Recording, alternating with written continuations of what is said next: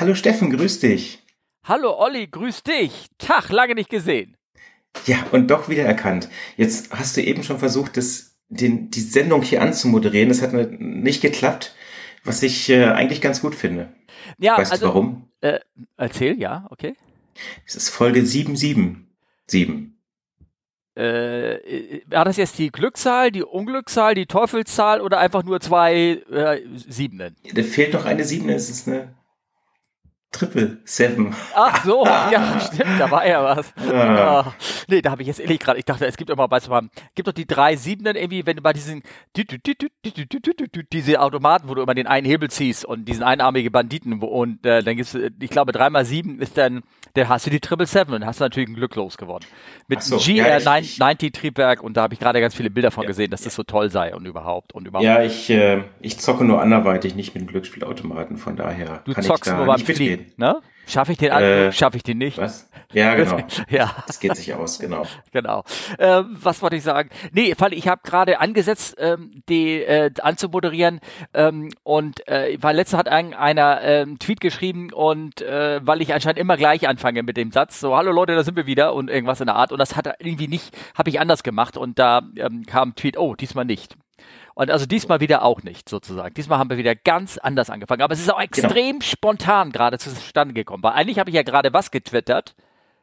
Du hast dem Snoopersinn geschrieben, dass es eigentlich gar nicht terminlich geht, hast dann deinen Sport abgebrochen, um mir schlechtes Gewissen zu machen, obwohl ich sagte, ich muss nachher pünktlich los. Und da hängt jetzt wieder alles bei mir. Ja, aber ich meine, jetzt mal ganz ehrlich, am Ende Weißt du, das ist ja, das, ist, das ist zieht sich durch alle, ja. Das zieht ja. sich durch alle unsere Folgen so durch, äh, dass wir immer versuchen, Erklärungen zu finden, warum irgendwas schief geht, warum etwas nicht funktioniert und überhaupt. Und am Ende ist immer der Pilot schuld. Immer der Mensch. Nee, der, vor allem der, immer der, der Pilot. Der Co-Pilot, der Co-Pilot. Stimmt, aber der ist ja nicht so überbezahlt wie der, wie der Kapitän. Ach so. Oder? Ja. Ja. Ja. Äh, ja, genau. Was, über was wollen wir denn reden? Was hast du denn so die Tage gemacht? Äh, was habe ich die Tage gemacht? Ich war fliegen. Doch, ich bin fliegen gegangen zwischendurch mal. Oh. Aber ähm, es ist völlig unspektakulär, wieder nur nach Südamerika. Nur, das klingt wieder so doof, ne? Aber ich war dann 19 Stunden nur im Hotel und dann ging es wieder nach Hause. Also man kann jetzt nicht von einem entspannten Layover reden, wenn du um zwei Uhr nachts ankommst und um 21 Uhr Ortszeit der Wecker wieder klingelt. Sag mal, habe ich gerade ein Déjà-vu? Hattest du das nicht ja. schon mal? Ja. Ich habe ein Abo auf die Tour. Wie oft kommt die denn noch? Also heute nochmal. Mhm. Oh, heute. In zwei oder drei Wochen glaube ich nochmal, dann weiß ich es noch nicht.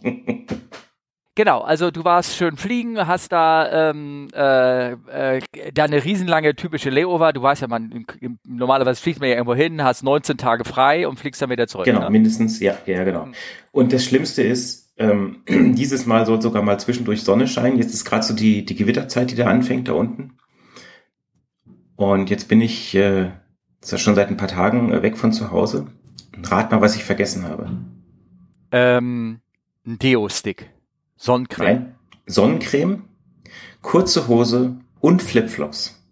Oh, okay. Scheiße. Ja, aber, aber, du, du fliegst, was war das, Brasilien? Ja. In, also ganz ehrlich, Hawaiianas, die kommen daher, die kriegst du da überall, okay? Ja, aber wenn ich, wenn der Supermarkt aufmacht, dann dauert das so lange, bis ich wieder zurück bin, dass ich dann nicht mehr an den Pool kann. Ah, ja, die haben immer so komische Öffnungszeiten, die Pools, ne? War das nicht so? Äh, nee, also, Schlafenszeiten sind also, einfach so scheiße. Okay, ich verstehe. Okay. Ähm, Habe ich dir erzählt, dass ich auch fliegen war? Du warst fliegen, aber jetzt nicht beim Sturm, hoffe ich. Äh, äh nein, nein, nein, nein. Also ich war fliegen und zwar, ich habe da was ganz Verrücktes gemacht. Und zwar habe ich ähm, einen Lehrgangskollegen von mir, also ich habe, wir haben so eine kleine, kleine, kleine Gruppe, ne, so eine Chat-Gruppe, wie man das so nennt, äh, mit dem, unseren ganzen Lehrgangskollegen und da habe ich den mal angepinkt und habe gesagt, Mensch, wer hat denn noch mal einen schönen Umlauf und wo kann ich denn noch mal mitfliegen, so praktisch so einen Abschiedsflug machen, so nachträglich irgendwie oder irgendwas versuchen. Und da habe ich einen Lehrgangskollegen begleitet auf einem Umlauf nach Mexiko und zurück. Der hatte immerhin gute 42 Stunden frei oder irgendwie sowas in der Art, ne? Mhm. Oder waren es sogar ja, es könnten vielleicht sogar 44 Stunden gewesen sein. Ne? und äh, da war ich mitgeflogen und habe mich so ein bisschen in Mexiko ähm, äh, sozusagen äh, vergnügt und ich muss jetzt dazu erstmal nach Frankfurt. Ich meine, und klar, du kennst mich doch, irgendwie ziehe ich ja solche Sachen an und auf dem Weg nach Frankfurt im Anflug macht der Kollege da vorne schon wieder ein Go-Around und startet durch und nicht so, na toll, das fängt ja schon wieder gut an. Also nimm's mir nicht übel, Steffen, aber ich glaube, das mit dem, du kommst mal vielleicht irgendwann bei mir mit, da müssen wir mal drüber reden. ja, ja, ich meine, erlebst du was, ne? Ich habe ja, nichts getan, eben. ich saß da nur hinten drinne. Irgendwas. Äh, okay. Also der Grund war ja. wie ein, wie das ein, äh, ein äh, London Heathrow Controller einmal ganz höflich formuliert hat. Uh, we had a zone infringement. Mhm. Und zwar ist ein kleines Flugzeug in den, außersehen in den Luftraum eingedrungen sozusagen und hat ihn verletzt, hat ihn einmal angeschnitten und es blutete so ein bisschen an diesen Luftraum raus. Und dann mussten sie den mal ganz kurz schließen, damit er sich wieder heilen kann. Und dann ähm, konnte, konnte der Flug weitergeführt werden. Also der Goron war schon relativ weit draußen. Die, ich glaube, die hatten gerade das Fahrwerk ausgefahren und dann fuhr es auch gerade wieder ein sozusagen. Ach so, okay. Es war nicht so einer in 30 Fuß so weißt du, der, der dann in die Schlagzeilen kommt, sondern das war etwas, da hat sich nicht, da, das haben viele gestern nicht mal gemerkt. Mhm, okay. Ja. Genau. Also das ist bei mir passiert, war sehr schön, hatte sehr viel Spaß gehabt und äh, ähm, war, war toll. Toll. Dann hatten wir, wir hatten mal ganz kurz getwittert und da hast du ähm, äh, äh, was äh, so gesagt und hast mich unglaublich angeguckt und hast gesagt, Contrails aus dem Outflow Valve ja. Ja. Genau. Habe ich jetzt mal vermutet, dass das eher das, die Toilette ist. Also, nein, folgendes, wir hatten uns ähm, irgendwie ganz kurz, es war irgendwie so ein Twitter-Austausch mit irgendeinem, so, da ging es um diesen Jumbo, der, ähm, das war vor einer Woche oder irgendwie sowas, da gab es auch in unserer kleinen äh, Telegram-Chat-Gruppe Fragen dazu, da ist ein äh, 747, die auf dem Weg nach ähm, New York war, ist ähm, sozusagen äh, äh, über hier Amsterdam in die Ecke, ist umgedreht und dann wieder zurückgeflogen und da war ein Triebwerk. Ähm, konnte man sehen anhand der Contrails, war ein Triebwerk ausgeschaltet, weil so ein Jumbo macht normalerweise vier und er hatte nur noch drei. Hm. So, und da wurde vermutet, warum es ging und so. Ich glaube, dass der wahre Grund, der steht ja mittlerweile bei ähm, äh, Aviation Herald drinne sogar. Doch, doch, steht drin. Brauchst, äh, ja, keine Ahnung. Ich, ja, ja. ich weiß es nicht. Also ja, keine Ahnung, war, was da. Genau, das war eigentlich, glaube ich, eine Gear-Door, die nicht richtig geschlossen hat, weil da irgendwie was kaputt war. Und dann hat es so starke Vibrationen gegeben, dass sie gedacht haben, es wäre das Triebwerk wahrscheinlich und haben das ausgestellt. Also ist meine Vermutung. Also das, ich füge jetzt so zwei, drei Teile im Kopf zusammen. Mehr ja. weiß ich auch nicht. Ich bin wirklich nur am Spekulieren.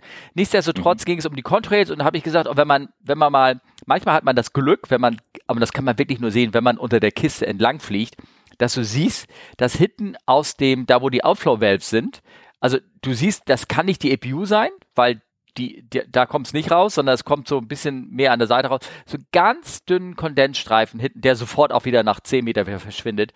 Äh, hinten habe ich schon mal am Outflow Valve beobachtet. Am Outflow Valve. Und es gibt keinen Klo Outflow Valve.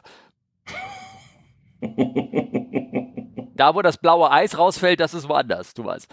Ja, aber das, äh, die Spülbecken haben schon äh, Outflow Valve, ne? Also ein Drainmast haben sie ja. Die haben Drainmaß, ja, aber da, ich glaube, da kommt auch nur, wenn, ähm, ähm, ja, genau, in dem Moment, wo du ab, abziehst oder irgendeiner Wasser reinschüttet oder irgendwie sowas. Deswegen, ja, vielleicht genau. war es auch das. Es kann auch sein, ne? Dass es das hintere ja. war, wenn die, wenn die gerade Kaffee kochen und wenn da gerade, das habe ich auch vermutet, wenn Service ist und sehr viel Luftfeuchtigkeit da produziert wird, in dem ähm, in der Kabine, wenn die wenn die Hütte voll ist, keine Ahnung, wenn alle gerade gleichzeitig in den Mile High Club eintreten wollen oder irgendwie sowas. Also wenn das irgendwie da sehr viel Feuchtigkeit produziert wird durch äh, Aktivität und sowas. Hm. Oder durch Kochen. Okay, nee, ist, ist, mir neu, aber kann, kann ja gut sein. Also, ja. also ich habe es ehrlich gesagt, ich, ich habe es glaube ich zweimal beobachtet in den ganzen Jahren. Es muss okay. ja stimmen, es muss ja das Licht stimmen, es die Entfernung, das Datum, Ne? Und also. Und vielleicht war das dann auch einfach nur Bariumsulfat oder Aluminium und es waren in Wirklichkeit Chemtrails, die da gerade ausgestoßen wurden. Klar, das kann natürlich sein. Produziert durch Chili an Bord. Ja. Ja, genau. Okay. Ähm, ja, nee, aber äh, interessant. Also wusste ich, wie gesagt, auch nicht. Aber ähm, du hast da noch was Schönes ausgegraben, finde ich. Und zwar Neues zum Überschalljet. Das fand ich ja sehr interessant. Genau, ich glaube, das geht ja immer wieder in die alte Richtung von ähm, unserem tollen Hörer Raphael, der, ähm, wo wir mal kommentieren sollten, ob denn Boomjet ähm, und wie ist der eine, der Pleite gemacht hat, der hat doch auch gerade irgendeiner Pleite gemacht, der so ein Superjet, der so ein Überschalljet bauen wollte, war das gerade mhm. Jahr oder so. Und wir haben ja immer so mit dem Kopf geschüttelt und ähm, Tja, und da gibt's jetzt also eine neue Studie, ich glaube, die ist gar nicht mal so neu, das ist ähm, auch schon ein Jahr alt oder irgendwas, wo man halt, ähm, äh, wie man nochmal, da, da kann man visualisiert sehen, wie man versuchen will, den Überschallknall zu reduzieren durch ganz besondere ähm, Designs das sieht auch schon sehr lustig aus, finde ich. Äh, wobei man muss natürlich sozusagen, in dem Artikel schrieben sie, dass sie jetzt also ein Modell im Windkanal getestet haben. Was natürlich einerseits, also ich will das nicht kleinreden, es ist wahnsinnig viel Arbeit und äh, gesteckt eine gehörige Portion Aufwand und so dazu. Aber dann sagen sie, ja, also bereits in diesem Jahr könnte der erste Testflug stattfinden, wo ich mir so denke, naja, also von Windkanal bis erster Testflug ein Jahr. Hm. Ja, ja, ja. Na gut, ich meine, das Boom ist schon ambitioniert, sage ich mal. Ne? Ich meine, Boomjet will ja auch ähm, 2030 schon anfangen äh, zu fliegen. Also von der Seite. Aber her. das nicht, ja, aber das ist ja nicht in einem Jahr, sondern in äh, ja. Ein paar mehr. Aber ich glaube, immerhin haben die schon eine konkrete Vorstellung, welches Triebwerk sie benutzen. Und ähm, ich habe da hier Bilder auch, äh, den Artikel dazu im Stern ähm, sozusagen kommt hier mit rein und auch hier Bilder in den in den Shownotes oder jetzt bei euch am Bildschirm. Und zwar, ähm, man kann ja ganz kurz erwähnen, wie die das machen wollen für die Leute, die da gerade nicht hingucken wollen, indem man zum Beispiel die Einlass des, des Triebwerks über den Tragflächen macht, sodass äh, der Lärm, der der, der steht ja meistens immer an den Spitzen, da wo ähm, das Flugzeug sozusagen als erstes auf die Luft trifft. Jede Spitze von so einem Flugzeug und gerade so ein Triebwerkseinlass, das ist eine große Öffnung, die man haben muss sozusagen, um das reinzulassen, äh, die Luft. Und ähm, dass man die über den Tragflächen anbaut, so dass der Schall, der sich da bildet, die äh, nach oben weg reflektiert wird und gar nicht äh, nach unten geht und so weiter. Also das ist schon mhm. ganz, ganz pfiffig gemacht. Ich zuck natürlich zusammen und ich sehe ein Triebwerk nur. Das gibt natürlich, es gibt kommerzielle Operations. Du kannst auch mit einer einmotorigen kleinen Cessna äh, Geld, gegen Geld Leute äh, irgendwo hinfliegen. Das geht, aber ähm, du, aber Honda hat ja auch einen einmotorigen Jet gebaut. Ja, aber das ist doch eher so für Privatjets oder irgendwie sowas. Hier geht es, glaube ich, ja, hier, so ein Business, Business Jet, ja, ja, genau. Ja, so ein Business Jet. Also das, das gibt es und es ist auch alles okay. Aber ich glaube, so Boomjet, die wollen ja damit ähm, so richtig so Passagiere so äh, transportieren und. Äh, genau. Und das ist, das ist der Punkt, Steffen. Mhm. Was fehlt an diesem Jet-Bild? Äh, ja, Fensterchen für die für die Gäste, ne? Da ist sowas. kein einziges Fenster ja. für den Gast da. Und ich selbst das ich vermute mal, das ist Cockpit. Mhm. Das hat nur ein Panoramadach nach oben. Ja. Das ist schon interessant. Also ich glaube eher, dass da der Gast drin sitzt und dass das Cockpit sowieso irgendwo, keine Ahnung, entweder am Boden sitzt, das Ding steuert, oder ähm, äh, da vorne in der Nase ist sozusagen und der nur mit Bildschirm ausgestattet ist. So, das schätze ich mal eher so. Ja, alles schon, ist schon spannend. Und ich sag mal gerade so im Hinblick auf so Nachhaltigkeitsüberlegungen, ähm, der Spritverbrauch ist natürlich deutlich höher. Ja. Ja, klar. Also ich bin mal gespannt, ob das wirklich so zeitgemäß ist, muss man ganz ehrlich sagen. Also ich meine, ähm, jetzt kann man natürlich darüber diskutieren, wie, wie nachhaltig Fliegen generell überhaupt ist, ja, aber ich glaube, das ist dann nochmal eine andere Kategorie, was so CO2-Fußabdruck angeht. Ja, also ähm, ich bin ja, ich höre ja gerne mal diesen Flightradar 24 Podcast und die, ähm, die scherzen auch immer die ganze Zeit rüber über dieses Boom-Projekt, ne? dass sie sagen, ey, sag mal, ähm, äh, und womit, womit soll das betrieben werden? Wovon? Also, naja, gut. Naja, ist vielleicht ist es der Name. Vielleicht gehen sie zurück zur alten Technik, erinnern sich an die Hindenburg, deswegen haben sie das Boom-Projekt genannt und das Ding so. fliegt mit Wasserstoff. Ja. Wer weiß. Elektrisch noch mit, äh, äh, okay, lass mich. Ja. Ja, ähm, äh, genau, das ist so das, was so, ähm, so ich so als praktisch als vorausenden Feedback irgendwie geben möchte. Ich habe uns zwar noch irgendwas aufgeschrieben, dass äh, bei uns in der Firma äh, neue Kapitänstellen innerhalb der Passage äh, gebaut werden. Die sollen aber auch intern sozusagen gezeugt werden, nämlich aus, aus Kollegen von Germanwings. Also ähm, ähm, die, die, die das Freiwilligenprogramm, was passiert ist, nämlich diese so Leute wie ich, die das die Firma verlassen haben, haben praktisch innerhalb des äh, der Group wieder zur Verschiebung von Arbeitsplätzen verführt, sodass ähm, hoffentlich 80 Germanwings-Kollegen dann ähm, einen Arbeitsplatz finden. Allerdings äh, sind das, glaube ich, insgesamt 160 Kapitäne, die da ähm, und Co. sowieso auch noch, die auf ihren ähm, Job da sozusagen jetzt immer noch ja insgesamt äh, bangen müssen, was mit dem passiert. Also alles ja. bleibt schwierig, it's, es ist immer. It's all about, it's all about politics. Also ja. das muss man halt auch sagen. Ja, ja, ich meine, Germanwings hat ja noch ein eigenes AOC, also eine Airline, ich nenne es jetzt mal salopp Airline-Lizenz mit einem Flugzeug, das fliegt hin und wieder mal so durch die Gegend. Aha. Ähm, obwohl sie dann doch jetzt angeblich pleite sind, irgendwie im Sozialplan 0 Euro auszahlen können, aber die vergangenen Jahre unglaublich viel Geld verdient haben mit CO2-Zertifikatshandel. Ehrlich? Also das ist schon, ja, ja, das ist schon ziemlich, ziemlich harte Nummer. Ähm. Okay. Ja, du warst die eigentliche, so eine Airline macht nicht das Geschäft mit Fliegen, ne, sondern durch andere Sachen, ne? Nee, nee für die Germanwings war es wohl gut. Also äh, korrigiert mich, äh, wenn ich falsch bin, aber es ging so in die Richtung, die hatten ja irgendwie so und so viel Flugzeuge, dafür haben sie CO2-Zertifikate gehabt. Die fliegen jetzt nur mit einem, haben daher so viel, so viel übrig und verkaufen das halt für viel Geld an andere Firmen. Ah, okay. Oh, aber Sozialplan, nee, 0 Euro geht nicht. Ah, okay. Ja, ja. Hm. Komisch. Was war, wer Alles war der Mutterkonzern? Äh, ja, ja, also. ja, ja, hör auf. Also ich weiß auch, dass, äh, ich kenne ja nur ein, zwei Kollegen bei Jumpwings und sagte, er kann sich nicht mal bei Eurodisco bewerben, weil das ist nicht, äh, nicht vorgesehen, dass die Kollegen zu Eurodisco, äh, selbst wenn er da neu anfangen würde, sozusagen. Das ist nicht. Ja, es äh, grenzt schon an Diskriminierung eigentlich. Aber nun gut, das ist, ähm, ist ein anderes Thema. Das ist ein anderes Thema, genau. Schade, schade, schade. Ähm, ich habe was anderes aufgeschrieben, ähm, und zwar äh, Snakes on a Plane. Kennst du den Film? ja, äh, hatten wir ja schon mal bei schlechten Airline-Filmen und ich glaube, Snakes on a Plane ist so ziemlich top-notch, was genau. die Negativqualität angeht. Äh, aber es kommt ja so geil. I had enough of those motherfucking snakes oder irgendwas, ne? So war das doch, ne? Und dann macht er, macht er doch das Cockpitfenster auf und dann fliegen sie alle durchs Cockpitfenster da vorne raus, oder? Enough is enough! I have had it with these motherfucking snakes on this motherfucking plane! Everybody strap in! I'm about to open some fucking windows. Ja, genau. Irgendwie sowas. herrlich, herrlich. Also, okay, woraus wollen wir hinaus? Und zwar, ähm, auf welchem Flug war das? Hast du das gesehen? Ja, das war von, von Air Asia, das ging da im Pazifischen Raum, Kuala, Kuala Lumpur nach äh, Tawau, wo ich auch ehrlich nicht weiß, wo das liegt. Ja. Ähm, aber das wird da in der Ecke sein, Airbus 320. Und äh, ja, da haben sie in der Deckenbeleuchtung kroch da plötzlich eine Schlange lang, die sich da mit ihrem Schatten so. ja. Und ähm, ja man weiß ja auch nicht, wie, äh, die haben ja sehr, sehr, sehr viele giftige Schlangen auch da unten. Und ich glaube, ich war auch so ein bisschen beunruhigt gewesen wieder. Was wegen, ich meine, im Film sind die ja alle mit so einem Pheromon besprüht, damit die besonders aggressiv werden. Du weißt, das war, glaube ich, in dem Film, glaube ich, ne? Oder? Hast du ihn gesehen? Nicht, ich habe es nicht durchgehalten, nein. Achso. okay, gut, alles klar. Naja, aber es ist ein schönes Bild. Schaut euch das an. Ich poste das gerne auch. Ähm, und da ist äh, äh, passiert, wann war das? Das war schon am 12. Februar passiert. Und die sind da, ähm, deswegen haben gesagt, nee, damit fliegen wir nicht weiter, das machen wir nicht. Und dann äh, äh, sind sie da würde. Ehrlich gesagt, ich glaube, ich hätte das auch getan. Einfach nur, weil dann die, die Gäste, die so durchgedreht werden, da hättest du wahrscheinlich keinen ruhigen Flug mehr machen können.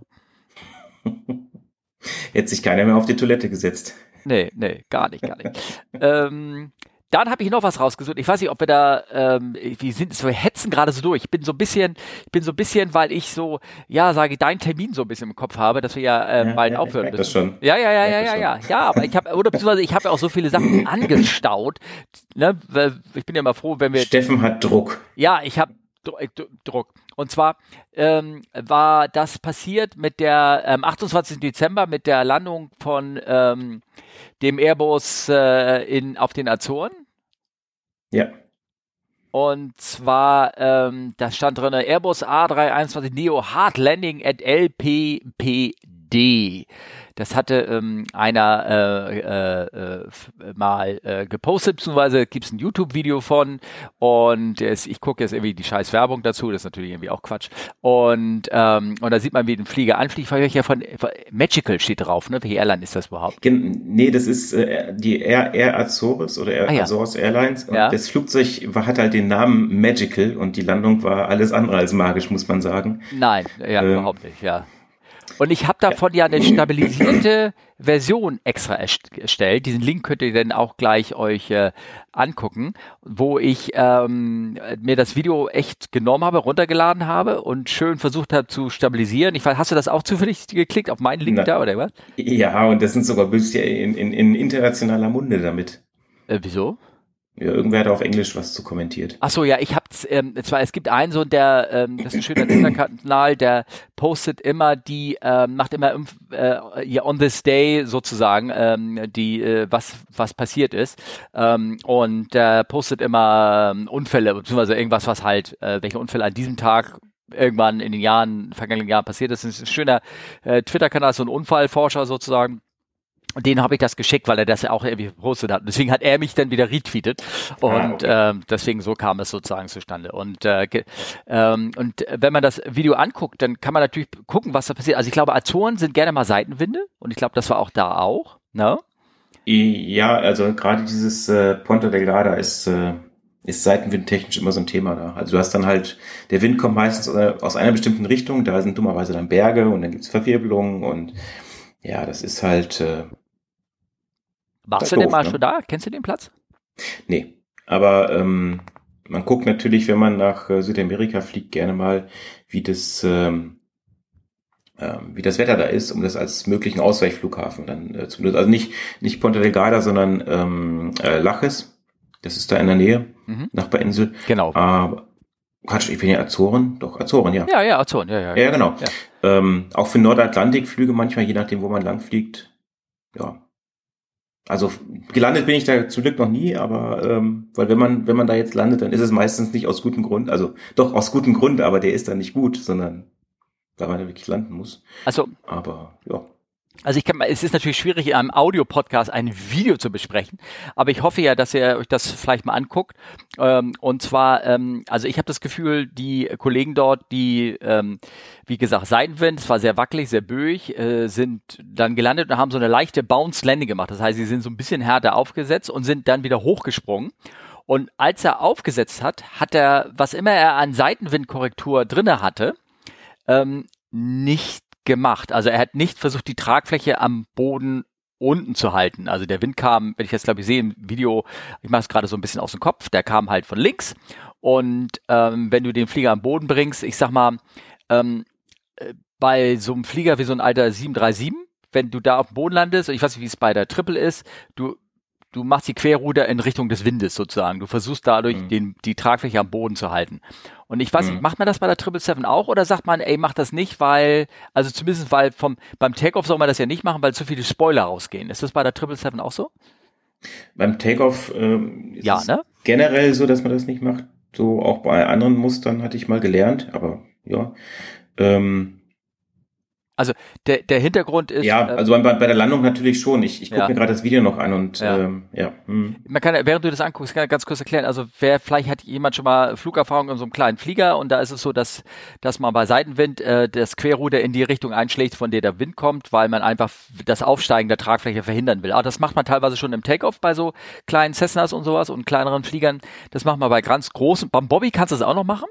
Ne? Mhm. Das machst du ähm, aber bei größeren Fliegern nicht, weil sehr viele Flieger halt ihre Kontrolle nicht mehr hauptsächlich, also ihre Querruderkontrolle oder äh, hier, wie nennt man das, äh, äh, Lateralkontrolle, nicht durch ähm, das Querruder erzeugt, was einfach nur nach unten auslenkt, ähm, wenn du das in die Richtung einschlägst sozusagen, sondern weil da sehr viel die Spoiler, die auf der Tragfläche sind, rausgehen, wenn du das machst. Also wenn du jetzt äh, eine Korrektur eingeben würdet, ähm, ganz stark, in dem Fall jetzt nach links, dann würden auf der linken Seite die Spoiler rausfahren und das ist mhm. praktisch wie so eine kleine Speedbreak. Und ähm, deswegen macht man das beim Takeoff nicht, weil du willst deine eigene äh, Startleistung dadurch nicht ähm, reduzieren. Aber bei der Landung habe ich das Gefühl, hier wurde das mehr oder weniger vergessen. Die sind aufgeschlagen und dann ist er wieder aufgestiegen und dann hat der Seitenwind ihm richtig schön die Tragfläche hochgedrückt und die Reaktion war zu wenig, zu langsam oder irgendwas und dann hat sie ihn also fast auf die andere Seite, hat fast ja mit der anderen Seite äh, den Boden berührt. Ne? Das sieht schon echt dramatisch aus. Ja, ich es ist schwierig. Also ich meine, eigentlich müsste man, glaube ich, noch weiter zurückgehen und sagen, ähm, wann hat er denn überhaupt angefangen abzufangen? Und es ist gefühlt, man kann das ganz schwer auf so ein Video beurteilen, aber gefühlt ist es ein bisschen spät und dadurch äh, halt auch der Bounce und ab dann äh, läuft es halt, ist halt nur ein Reizreaktionsschema, sage ich mal, was da bei dem, bei denen vorne da abläuft und dann kann halt sowas bei rauskommen. Ne? Ja, klar. Also ähm, die, ähm, die Reaktion, nachdem er so hochgekommen wäre, wäre wahrscheinlich wenn das, oh Gott, weiß man nicht. Ne? Also ich, irgendwo war natürlich am Anfang irgendwas äh, nicht angemessen passiert, beziehungsweise war dann unglückliche Böe, die ihn am Boden gedrückt hat vielleicht auch oder irgendwas, mhm. oder wo man den Auftrieb geklaut hat, kann ja auch sowas passiert. Und ähm, ja, und dann, also Go-Around wäre in der, in der Situation auch eine schöne Option, glaube ich, gewesen. Mhm. Aber hinterher ist man ja immer schlauer, ne? Ja, ja. Und wie gesagt, wenn man drin sitzt, fühlt sich auch anders an. Das muss man halt auch immer, immer bedenken. Ähm, ich sag mal, wenn du, wenn du zum Beispiel einen Abfang vom Flugzeug bei der Landung machst, dann geht dir die Nase vorne hoch. Ähm, und der, der Eindruck, den du da im Cockpit hast, ist dann ein anderer im Grunde genommen, also es ist eine andere Bewegung, als das Hauptfahrwerk da macht. Also für dich im Cockpit hältst du im Grunde genommen die Höhe, während dein, mit Verlaub, Arsch halt schon weiter runter geht, ja. Oder halt sogar noch extremer, dein Cockpit geht hoch äh, bei großen, ganz großen Flugzeugen und das, das, das Fahrwerk, das dreht sich ja da alles noch um den, um den Schwerpunkt. Ähm, das geht dann noch ein bisschen runter. Also das ist, ähm, ist eine hochdynamische Sache und entsprechend auch sehr, sehr schwer zu beurteilen, muss man auch einfach sagen. Ne? Ja, auch klar. Das dazu halt auch auf dem Video, das, äh, ja. ähm, das ist auch immer sehr, sehr schwer, weil das so von der Seite ist und halt trotz des wirklich guten Entwackelns ähm, ist es immer noch schwer so zu beurteilen. Ne? Oh, ich habe das Lob schön gehört. Dankeschön. Ich, mir fehlt an, ich hätte noch den Teil äh, auf Zeitlupe machen sollen. Das wäre noch ein bisschen besser gewesen. Ja, genau. Ähm, ähm, ah, ich verbessere. Ich gelobe Besserung. Ähm, aber klar, das ist natürlich, der hast natürlich recht. Äh, was man immer sagen muss, dass vielleicht ist das einem auch nicht jedem bewusst, dass der, der, der Schwerpunkt ist ja auch der Drehpunkt, um den sich das ganze System dreht, sozusagen. Und mhm. ähm, der liegt immer vor dem Hauptfahrwerk. Das heißt, wenn die Nase nach oben geht, geht kurzfristig die, das Fahrwerk nach unten. Ja. ja, vor allem, ja gut, das hängt natürlich von der Beladung dann auch wieder ab, wo der genau liegt, aber auch, ähm, du hast halt schlichtweg, ähm, also Flight Path Lag nennen es die Amerikaner, also ich sag mal ganz salopp Massenträgheit. Also wenn du da einen, einen ich sag mal, einen ideellen 3 Grad äh, Sinkflug darstellst und abfängst, dann setzt das Flugzeug diesen Pfad ja erst nochmal weiter um für Bruchteile einer Zeit, während du zwar schon den Anstellwinkel erhöht hast und vielleicht auch langsam Auftrieb also wir reden jetzt im Sekundenbereich, ja, genau. Auftrieb ausbaust, aufbaust, aber der, der Flugpfad, der bleibt halt erstmal physikalisch gesehen, sag ich mal, derselbe oder ja. Und das macht's halt so, so schwierig halt auch, ne? Ja.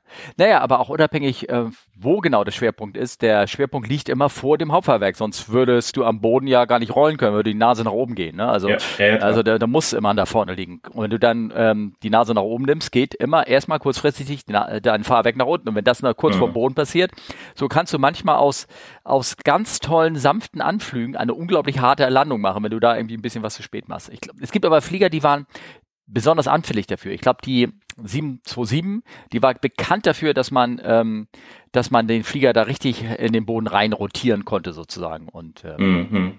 da, da gab es dann so manche ganz pfiffige Leute, die konnten dann, ähm, haben dann sozusagen durch eine kurz vor der Landung durch ein Derotieren, die das Fahrwerk nach oben gebracht und dann gleichzeitig so ganz sanft aufsetzen können auf der, auf der Bahn. Das sind, waren dann so die Obercracks.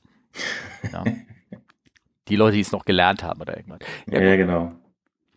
Also wenn euch das so ein Thema interessiert, wie sowas kommt, ankommt und wie so eine Landung dann irgendwie aussehen kann bei Seitenwind, bei starken, ähm, dann ähm, solltet ihr äh, euch das mal anschauen. Oder, was ihr auch machen könnt, ihr solltet euch eine schöne Kamera nehmen und nachher zum Flughafen gehen und euch gucken, wie, wie heißt der Eunice, der Sturm oder Orkan oder irgendwas, wie der ja, denn, genau. ähm, der, wie der denn ähm, äh, Flieger gleich äh, landen lässt oder irgendwie sowas. Das werden bestimmt ja. viele Spotter ähm, machen. Ja, das genau. glaube ich auch. Genau. Aber das, also bei uns äh, zu Hause zumindest soll das, soll das Peak so bei 18 Uhr sein, da wird es dann auch relativ schnell dunkel. Ja. Von daher, hm. ja, schade. Aber ich, bin gerade mal überreden meinem Sohn, der ist gerade in Lübeck in seiner, in seiner Studiumwohnung, ob er nicht, und er wollte morgen nach Hause kommen und weil er morgen Gäste bei uns hier im Haus irgendwie, weil er eine Party machen möchte, deswegen ziehen wir auch raus und am Wochenende nicht da. Es ist, ein, es ist eigentlich eine ziemlich coole Idee, einfach ja. die Party statt in der Studentenbude einfach bei den Eltern zu machen ja. und dann wieder am Montag nach Hause zu fahren. naja, Gott, ähm, es findet eh kein neu. Aber ich will nur überreden, dass er vielleicht heute kommt und nicht morgen, weil ähm, morgen kann sein, dass er noch die vielen Bäume auf dem Gleis liegen, ne? weil er ist ja natürlich mit der Bahn irgendwie unterwegs unterwegs dann. Ja, naja. Ähm, was wollte ich sagen? Ach so, ja, genau. Und dann habe ich ja noch so ein paar andere Sachen aufgeschrieben. Und zwar ähm, zweimal geplatzte Reifen. Tja. Zwei Artikel dazu. Zwei Artikel, genau. Ähm, ja? Geplatzte Reifen sind immer doof, ne? Ja, das sind sehr gut. Ähm, und zwar ähm, einmal geplatzte Reifen, dann habe ich geschrieben, daraus ein ATO und geplatzte Reifen nach einem ATO. Was ist denn ein ATO? Ein ATO ist eine, eine, eine, äh, du mich auch. Ich hätte so schnell kann ich einen witzigen Begriff erfinden. Ein Rejected Takeoff für die, äh, genau. ein Starterbruch sozusagen. Genau, also äh, RTO auf Deutsch gesagt. Nein, ja. das ist jetzt nicht böse gemeint, einfach ja. nur für die, die Nichtflieger. Ja. Also wenn man einen äh, Startlauf quasi abbricht, genau. Genau. Und ja, erzähl weiter. Ja, aber ich meine, dann platzt der Reifen, dann brichst du ab. Wo ist das Problem? Äh, genau. Ähm, also einmal erstmal können wir den, den Fall besprechen und zwar finde ich den ganz spannend, weil der war nämlich in Mexico City. Und der war ein Tag, nachdem ich da wieder weggeflogen bin oder weg, mich habe wegfliegen lassen, ist natürlich auch gleich was passiert, ist klar. ja. ja Eigennotiz. Ja. Steffen mitfliegen gestrichen. Genau, nee, aber das eine finde ich ja ganz, äh, deswegen habe ich das so mit reingeschrieben, weil das, äh, da hat, da hat ein Kollege von Delta Airlines in Mexiko am 15. Februar hat äh, einen Take-off äh, abgeschart, abgebrochen, weil ein Triebwerk ausgefallen ist und ähm, ist ein bisschen von der Bahn abgekommen dabei mm, mm. und dabei hat es ihm die ähm, Reifen kaputt gemacht. Normalerweise geht so, bei so einem ATO keine Reifen kaputt, also nicht. Nicht, nicht so, aber wenn ja. man sich Mexiko mal anguckt und man sieht es auf dem einen Foto auch, die haben so ich wollte gerade sagen, Pflastersteine, Abflussrinnen an der Seite. Und wenn du mal auf dem Foto guckst, wie gut die gebaut sind. Ja. Dann wundert mich das, dass die Reifen noch so gut aussehen, nachdem sie geplatzt sind. Ja, die sind, glaube ich, gar nicht geplatzt. Die sind einfach nur abgeblasen, oder? Das kann ja schon, kann sein, ja. das kann ja schon passieren ja. irgendwie, ne? Aber wobei die sehen schon so ein bisschen äh, punctured aus. Nee, da sind Löcher dran in den Reifen, das sieht man. Also die, die sind, äh, da hat's den irgendwie, hat's den zerrissen, irgendwie sowas. Ne? Also äh, generell kann es das sein, dass nach einem, A nach einem ATO, nach einem Starterbruch, wenn der Flieger schwer war und so, dass dann Reifen nach zwei, drei Minuten alle pff, abblasen, weil die Bremsen werden extrem heiß, bei, gerade bei Langstreckenfliegern und da ist so eine Schmelzsicherung drinne, die schmilzt dann und dann bläst die Luft kontrolliert ab, damit die nicht unter Hitze platzen. Genau, also das, was ihr als Reifen bei eurem Reifenventil so als Schutzkappe habt, ist bei den Flugzeugen halt quasi aus einer, ich sag mal aus einer Art Wachs und ab einer genau definierten Temperatur schmilzt es und dann geht halt einfach die Luft raus. Es ist, äh, weil ich sag mal, wenn so ein Flugzeugreifen wirklich platzt aufgrund von Überdruck, dann will man nicht in der Nähe sein. Genau. Und man muss sagen, die, die Reifen sind ja noch mit Stickstoff aufgefüllt so dass das nicht, falls es da irgendwie ein Reifenbrand sein sollte, dass nicht nur das Feuer durch, durch ein wie nennt die das beim, beim Schmied, weißt du, wo nur noch so, so ein Blasebalg, damit das da nicht noch angepustet wird, ne, sozusagen. Ja. Da, sondern, also sind die genau. mit Stickstoff befüllt und kenn, kennst du das ganz kurz abchecken? Kennst du dieses Video von dem ersten Testflug A340 600 Starterbruch, den sie machen? Und wo denn nach und nach alle Reifen kaputt gehen? Weil die, okay. weil die innerhalb ja. der vorgesetzten, das linke hier rein, da müsst ihr unbedingt mal raufklicken. Ähm, das ist echt spannend. Ähm, daraufhin mussten sie die, die die thermische Isolierung an, zwischen Bremse und Reifen ähm, verstärken. Nicht viel, ich glaube, das sind immer nur zwei, drei Millimeter mehr Schicht oder irgendwas, sodass sie dann die vorgeschriebene Zeit dann aushalten, dann, bevor sie ähm, sozusagen ähm, ähm, abblasen oder Reifen kaputt gehen oder platzen oder irgendwie sowas. Ein tolles Video.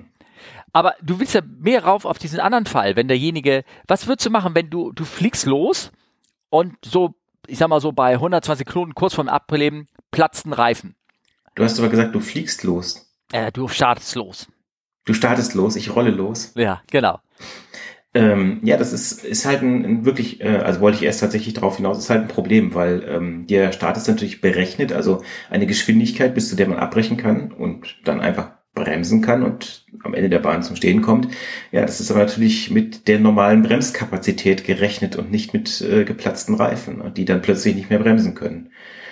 Und deswegen ist es natürlich schon so eine Schwierigkeit äh, oder ein Punkt, dass man sagt, also bis zu einer geschwind bestimmten Geschwindigkeit würde man für einen geplatzten Reifen abbrechen und für alles andere würde man dann trotz des kaputten Reifens einfach weiter starten.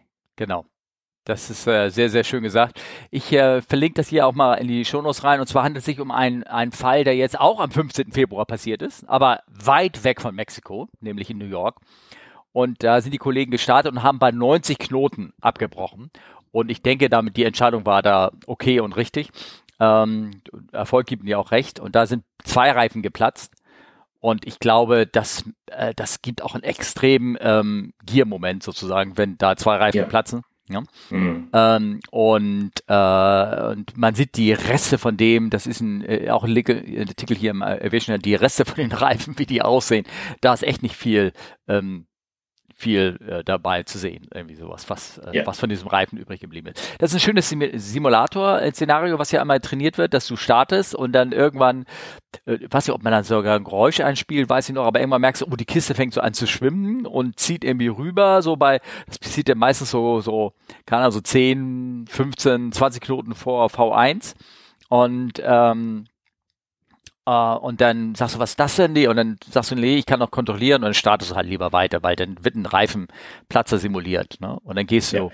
hebst du ab. Wobei, wobei auch da, es gab da mal einen sehr interessanten Zwischenfall bei Katar, glaube ich, war das. Mhm. Ich meine Katar, also irgendeine so eine Airline da unten, nicht Emirates, das weiß ich. Und äh, den ist genau quasi in der Rotationsphase, also wo das Bugrad entlastet wird, ist denn das Bugrad geplatzt. Beide oder eine Reifen? Äh, ein Reifen, meine ich. Mhm. Das Problem ist, diese Stücke vom Reifen sind ins Triebwerk geflogen. I, okay.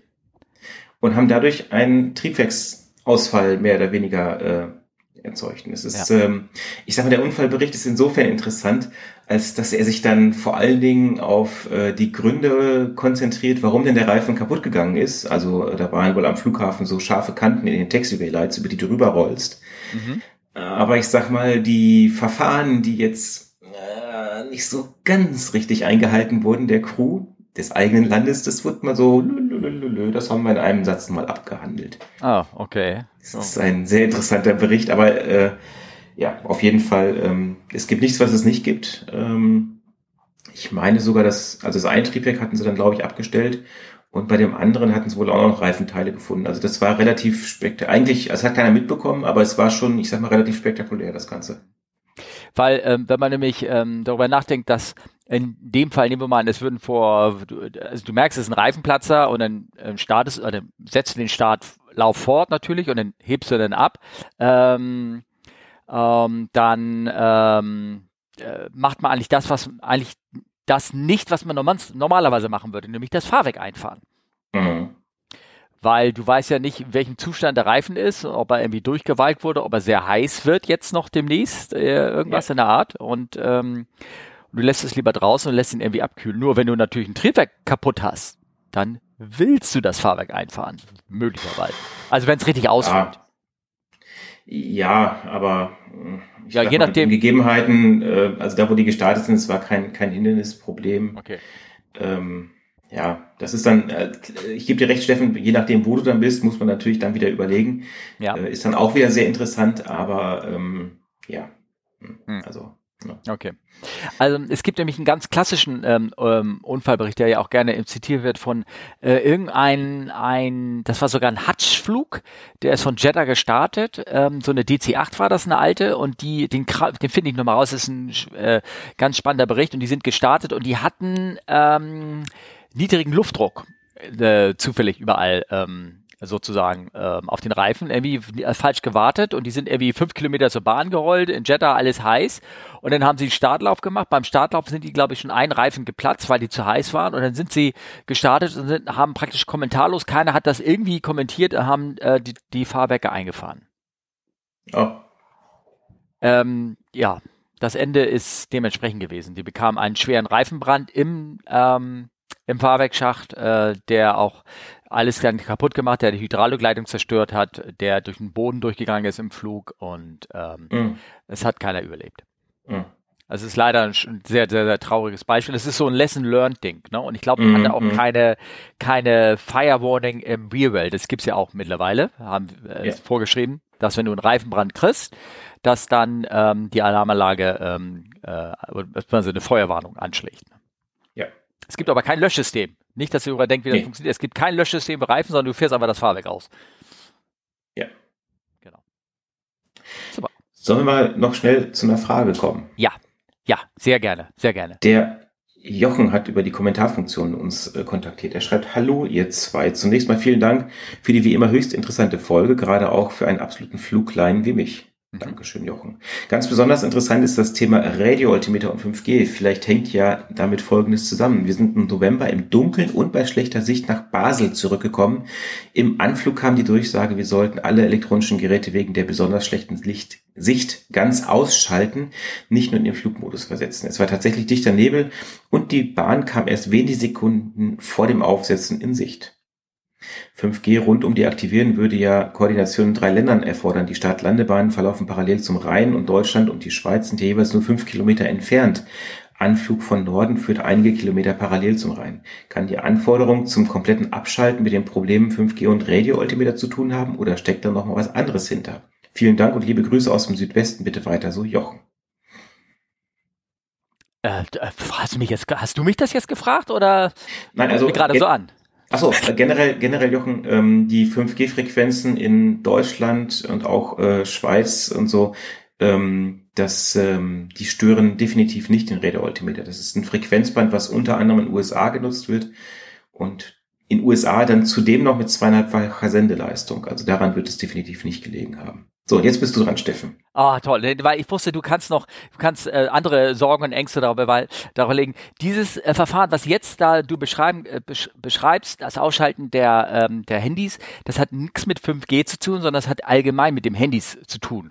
Und zwar ähm, hat man irgendwann äh, mal sich dazu aufgerafft, die äh, Flieger zu zertifizieren, dass äh, so ein Handy an Bord eingeschaltet werden sein kann. Und zwar ähm, am besten natürlich nicht im Flugmodus, das kann man aber oftmals verh nicht verhindern, dass die Leute trotzdem ihr Handy komplett irgendwie anlassen, aber dass du zumindest, vielleicht kannst du dich erinnern, ähm, früher war das so, musste man die Handys vor dem Flug komplett ausschalten. Man durfte sie also kein WLAN anhaben, man musste sie, damit alle Sendefunktionen aktiviert sind, ähm, komplett ausschalten. Dann kam irgendwann der Flugmodus, wurde von den Handyherstellern erfunden, sodass zumindest hier normales Mobilfunknetz ausgeschaltet wird, wurde und aber immer noch WLAN und sowas an ist, damit man zumindest das Gerät mal benutzt benutzen kann mit Bluetooth-Kopfhörern und all sowas. Man hat sich halt ein bisschen lange gedauert, bis man sich getraut hat, das zuzulassen und ähm, in diesem Status, in dieser sozusagen Status sind wir nämlich, dass man ähm, gesagt hat, okay, du kannst dein Handy im Flugmodus an Bord betreiben, auch zum Start und auch zur Landung. Allerdings, was man äh, aus Sicherheitsgründen sagt, ja, da müssen wir noch viel mehr Arbeit, Geld, wahrscheinlich auch in äh, Zertifizierung reinstecken, dass du das auch benutzen darfst während einer automatischen Landung. Weil da soll ja, wie gesagt, keine Störung irgendwie in irgendeiner Art äh, eventuell auch nur auftreten können von den Funknavigationsgeräten. Und deswegen sagt man, okay, bei einer automatischen Landung, also so ein Cat-3-Anflug wie oder Cat-2, sowas wie dir da in Basel passiert ist, dass der, äh, der Flieger sich selbst landet sozusagen anhand der Funksignalen. Da soll nichts werden. Deswegen ist es jetzt aktuell auch immer noch Vorschrift bei jedem Flieger, dass, wenn das passiert, dass dann die Ansage kommt, bitte alle Geräte aufschalten. Komplett. Genau. Weiß nicht, ob das, das jeder so macht. ne? Aber ja. so ist es, so ist es in den Vorschriften. Und das erzeugt natürlich immer so ein Augen auf, so ein Augenbrauenheben, so, oh, äh, wieso müssen wir jetzt das Handy ausschalten? Was machen wir denn jetzt? Ist es jetzt nicht gefähr noch gefährlicher als vorher? Warum darf ich mein mhm. Handy nicht betreiben? Es ist so ein bisschen, ähm, es ist eigentlich, ne, um das Sache, die Sache einfach rundherum abzusichern, aber es erzeugt keine Sicherheit. Irgendwie ein gefühltes Gefühl bei den, bei den Gästen. Ja, das stimmt kann ich wieder Re Referenz auf meinen Mexiko-Trip machen und zwar da, ja, ganz kurz, weil ich, wir waren in Polanco. Kennst du Polanco, die Ecke da? Das schön. Ja, das ist ein, Stadt, ein Stadtteil von halt. Mexico City, genau, ja. To ganz toll, fühlt sich auch sicher alles und trotzdem siehst du an jeder Ecke Polizei. Mit mit Gewehre im, ich sag mal so umhängend in so Pickup-Wagen mit so Gittern, dass sie im Pickup-Wagen stehen können und ihre Maschinengewehre fahren sie da so Patrouille vorbei. Und du denkst so, also der Stadtteil ist sicher, aber warum fühle ich mich nicht gerade sicher? Warum? Ne? Naja, das okay. ist wie die Ansage an Bord, meine Damen und Herren, es gibt keinen Grund zur Beunruhigung. Ja, ja. Oh. Apropos Beunruhigung, ähm, äh, darf ich, ja. ich würde mal weitermachen. Ich habe da so Bilder gesehen, die haben mich wirklich ein bisschen verstört und beunruhigt. Hast du äh, mit dem Teppichmesser gespielt? Das, ist, das sind geile Fotos. Ne? Ich, ihr könnt, ihr seht das jetzt auch in euren, in euren richtigen Podcast-Player. Äh, die haben Bezug gespielt bekommen von äh, Simon, ja, Mhm. Ähm, glaube ich. Hat ah, Simon mit dem Teppichmesser gespielt? Ja, das weiß ich nicht. Vielleicht ist die Simon auch. Vielleicht. Haben wir zu, zu, äh, zugespielt bekommen. Und zwar ist es eine. Wie nennt man sowas? Eine. Das ist ja keine Mid-Air Collision, sondern es ist eine Ground äh. Nee, Ground Collision, ne? Sowas, eine Art, was da passiert ist. Ja, quasi. Ja, genau. Und zwar ähm, ist da eine Cessna Skyhawk, also eine Cessna 172er, hat sich ähm, entweder keine Ahnung, äh, entweder ist die nicht richtig gerollt oder der andere Flieger wurde zurückgestoßen und ist in den anderen Flieger reingestoßen worden, als dessen Propeller an war. Und er hat schön hinten äh, den Flieger in so, ja, Konfetti, ne? so Lametta zerschnitten. Ja. Das ist, ja, also es gibt ja immer wieder mal solche Fotos. Es scheint, ja. äh, also in den USA gab es wohl auch mal so einen Zwischenfall. Das scheint nicht, was heißt nicht selten zu sein, aber es ist zumindest kein einmaliges äh, Event. Ich frage mich jetzt, geht es als Totalverlust in die Statistik ein? Das hängt, glaube ich, ab vom, vom Wert des äh, Flugzeuges ne? und wie man das reparieren kann oder irgendwie sowas. Ne? Also du kannst ja alles reparieren. Ich meine. Bisschen, bisschen Gaffertape drüber, dann fliegt das Ding wieder. Ja, also ich meine, wenn, wenn du so eine alte Mustang oder eine Me 109 oder irgendwie sowas siehst, die irgendwo noch rumfliegt, das Einzige, was von dem Flieger original ist, ist das Typenschild. Ansonsten ist alles von den Dingern mittlerweile nachgebaut. Ne? Weil, ja. ja ne? Aber ich meine, das, das, das, das geschredderte Flugzeug, eine Caravan ist das wahrscheinlich, oder unter Umständen mit Druckkabine. Mhm. Der Handwerker würde sagen, oh, oh, oh, das wird teuer. Ja, genau, ja. Also es Vielleicht, vielleicht, ich denke schon, also es sieht nicht so aus, als wenn man das überhaupt nicht reparieren könnte. Und der, diese Caravan, die diese erwischt hat, die sieht eigentlich relativ neu aus. Ähm, hat die sogar eine deutsche Registrierung, ne? Kann das ja. sein? Mm, ne? Die Delta Falk. Kann man gucken, ob sie jetzt noch fliegt. Kann man ja ganz einfach mal nachgucken. Ähm, kann ja mal machen. Und ähm, ähm, dann kannst du sehen, ob das Ding wieder repariert wurde. Ne? Ja. Wollen wir noch die Frage von Dani machen und dann so langsam ja. Richtung Feierabend bewegen oder irgendwie sowas? Genau, das klingt gut. Ja, soll ich dir diesmal vorlesen? Mach das mal. Ähm, also Dani äh, fragte sich auch, ob wir lieb sind. Äh, ja. Weil er hat gesagt, liebe, liebe Steffen, lieber Olli. Und deswegen fragte sich, ob wir denn überhaupt lieb sind. So hat er die Anrede angefangen. Und ja. da kann ich nur sagen, nein, wir sind natürlich nicht lieb. Ne? Brasch, der Arsch, sage ich immer wieder. Also da, wenn ich anfange zu lachen, dann würde ich mir echt Sorgen machen als Co-Pilot. Ähm, was guckst du mich so an? Nichts, ich habe gerade Kopfkino. Ich habe ja, nur gerade totales Kopfkino. Also von Dani. Ähm, bedankte sich für den Podcast und die ganze Meta-Arbeit. Danke, danke, danke. Ähm, gern geschehen, gern geschehen. So, jetzt fragt er folgendes. Was passiert, wenn der Pilot, der abends als letztes das Flugzeug verlässt, den Zugangscode vergisst? Fragezeichen. Ich meinte, ich, ihr habt mal erklärt, dass das Flugzeug selber nicht abgeschlossen wird, aber die Cockpit-Tür doch schon, oder? Fragezeichen. Wisst ihr, was gemacht wird, wenn der Code plötzlich nicht mehr auffindbar ist? Wird dann das ganze Flugzeug geschreddert? So wie oben in dem Bild von der vorigen Geschichte. genau. Ja, das war der Grund. Ja, vielleicht das. Ähm, äh, das war die erste Frage. Die zweite Frage ist, Tika zwingt die Piloten von zwei Flugzeugen auf Kollisionskurs entweder zum Steig- oder zum Sinkflug. Was passiert, wenn drei Flugzeuge involviert sind? Liebe Grüße aus der Schweiz von Dani. Also die erste Frage beantworte ich und die zweite Frage beantwortest du oder wie war das? Äh, okay, ja, das klingt gut. Nein, ja, ehrlich? Oh, gut, okay, das ist ja gut. Also die erste Frage, Zugangscode. Ähm, nein, in der Regel haben äh, so große Flieger, also diese kleinen Cessnas, die wir gerade gesehen haben, die haben alle Schlüssel, aber die ab einer bestimmten Größe haben die wirklich keinen kein Schlüssel, gar nichts. Da ist die, die, die Türen sind selten zum Abschließen. Vielleicht noch bei so einem Private Jet, den du irgendwo hinstellst, noch der Größe, weil die manchmal irgendwie ganz wild abgestellt werden. Aber alles, was so Airliner technisch 320, 37 oder irgendwann unterwegs wird, die haben keine, keine Schlüssel. Ich glaube, so ein Linienbus hat ja auch keinen Schlüssel, ne? Der irgendwo nur einen geheimen Knopf, ne? Ähm, und ähm, äh, die haben keinen Schlüssel und die Cockpit-Tür, ja, die ist mit einem Code ähm, gesichert äh, im Reiseflug. Wenn der Strom aus ist, kannst du in der Regel die Tür aufmachen weil einfach das Ding dann, ne, war das so, ne? Ich, du guckst gerade so, dann ist das Ding so, also wenn das Schiff überhaupt keinen Strom auf dem, auf dem Schiff drauf liegt, dann kannst du die, die Tür, glaube ich, ähm, aufmachen, ähm, weil dann geht das elektronische Schloss auch nicht, wo du den Türcode irgendwie sozusagen eingeben könntest. Äh, trotzdem hat so ein Cockpit-Tür, weiß auf der 3.7 hat die immer noch einen Schlüssel gehabt, der, ähm, mit dem man das hätte abschließen können. Ähm, und äh, der Code als solches, der ist jetzt eigentlich immer der gleiche Code. Also den kann man eigentlich nicht vergessen. Das ist immer der gleiche Code, mit dem man die Tür äh, dann im Notfall, in diesem berühmten Notfall, wenn beide vorne im Cockpit auf einmal einen Herzinfarkt kriegen und sind nicht mehr ansprechbar, dann will man ja trotzdem am Ende, obwohl die Cockpit-Tür gesichert ist, irgendwie reinkommen. Das ist mit so einer Zeitverzögerung und all so ein Klimbim drin als gesichert.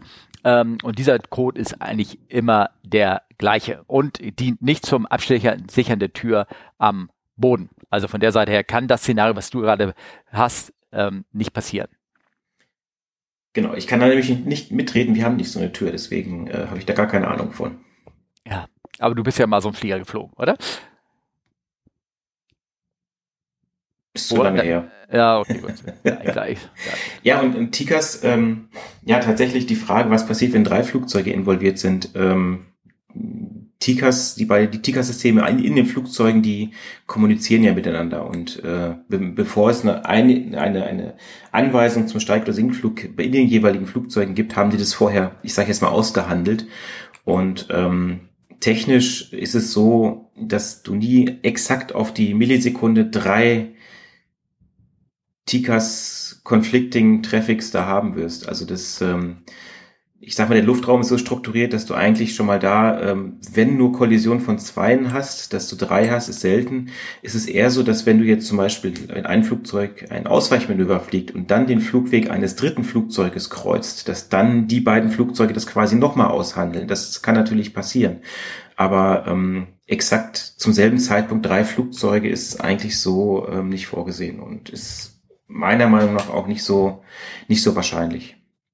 Vor allen Dingen, es ist ähm, im Design her schon, die Ausweichverfahren sind schon so geregelt, dass ähm, sozusagen der, der Konflikt dann äh, gar nicht äh, theoretisch entstehen würde. Also du könntest ja auch vier Flugzeuge nehmen, nehmen wo man es fliegen ähm, in äh, 31.000 Fuß fliegt einer und in 29.000 Fuß fliegt ein Flieger direkt übereinander, meinetwegen.